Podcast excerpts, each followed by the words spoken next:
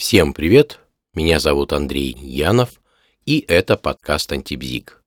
Сегодняшний выпуск посвящен ответам на вопросы слушателей. Давно не было этой рубрики, и вопросы накопились. Но сначала хочу озвучить важное для данной рубрики объявление. Где, собственно, можно задать вопросы, на которые я отвечу в подкасте? В двух местах. Первое – страничка подкаста в сети ВКонтакте. Второе Вопрос можно задать в любом мессенджере, а как меня там найти, вам подскажет моя страничка по адресу andreydefisyanov.ru. Итак, собственно, вопросы. Вопрос первый. Ирина спрашивает, как понять, что встретил своего человека? А если он не идеальный, стоит ли тогда впихивать его в рамки своих представлений об идеале или соглашаться на неидеальность? А что такое свой человек, Ирина? Это же крайне туманное выражение. В общем плане оно переводится с русского на русский как «человек, который меня всем устраивает». А что, в свою очередь, это означает? Очевидно, он делает все, что я хочу, и так, как я хочу. Конечно, есть и другие варианты, например, свой человек – это тот, кто имеет схожие взгляды. А зачем это надо?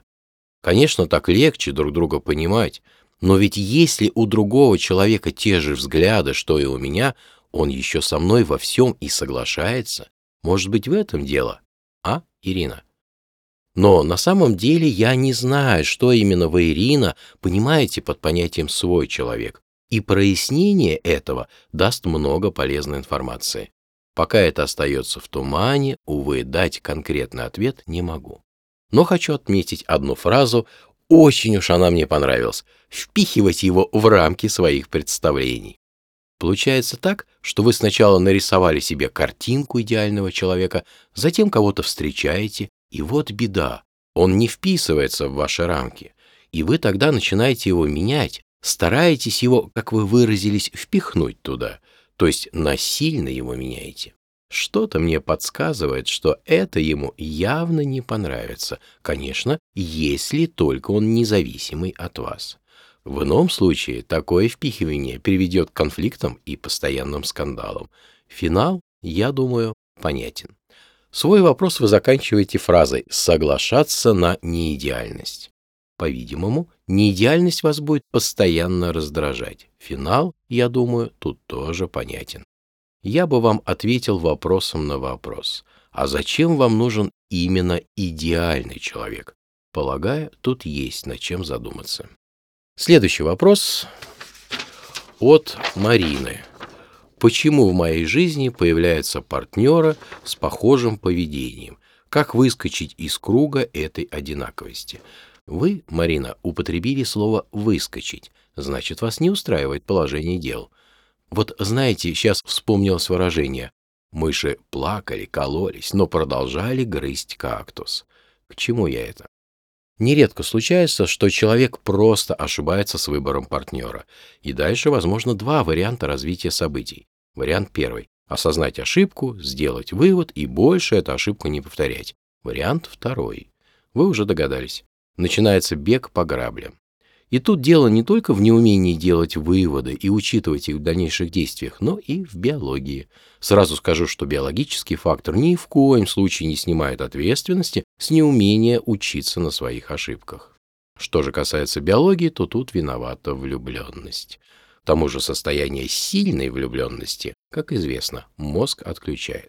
А почему постоянно влюбляется в определенный типаж? А руководит нашей влюбленностью импридинг. Но в отличие от животных, для человека важна не только внешность, но и образ мысли и поведения, и человек в целом. Но возможен и другой вариант. Представьте историю. Женщина влюбляется в галантного мужчину, но со временем он превращается в грубого тирана. Она разочаровывается и расстается с ним. Затем эта история повторяется еще раз, и еще раз, и еще раз. Все эти мужчины сначала представлялись ей как культурные, галантные, можно даже сказать мягкие, но потом все оказывалось с точностью наоборот. Возможно, героиня этой истории не умеет интересоваться людьми, но, возможно, и обратное. Она очень даже хорошо умеет это делать. и в таком галантном и, на первый взгляд, мягком мужчине находит черты тирана, которые мужчина сразу явно не проявляет. Но чутье ее не подводит, и она вновь выбирает мужчину с хорошо знакомым ей типом поведения. Почему так происходит? Возможно, в глубине своей души она желает быть жертвой и имеет от этого ряд выгод. Возможно, она мазохист и получает от всей этой драмы наслаждение. Возможно, это делает ей моральное право определенным образом относиться к мужчинам. Может быть, в этих конфликтах она находит способ выразить чувства, которые иначе выразить не может. Могут быть и другие варианты, но все они связаны с ее желанием быть жертвой. Так или иначе, она видит выгоду именно в таких отношениях и умеет распознавать таких мужчин с первого взгляда безошибочно. Следующий вопрос от Натальи. Да, следующий вопрос от Натальи.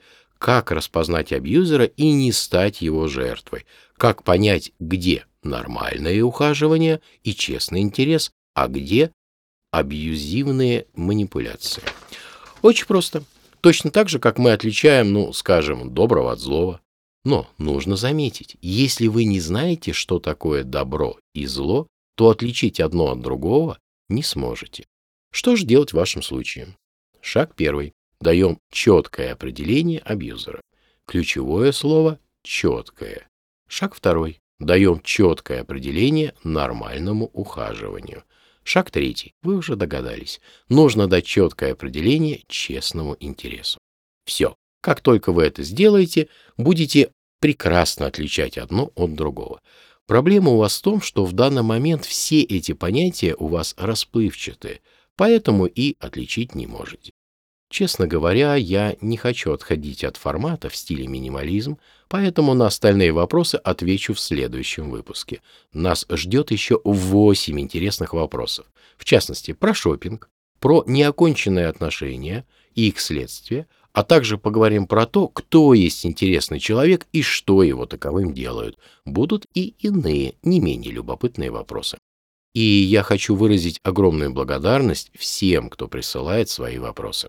Ну что же, на этом есть желание завершить этот короткий выпуск. До новых встреч. Всем всего доброго. Всем пока.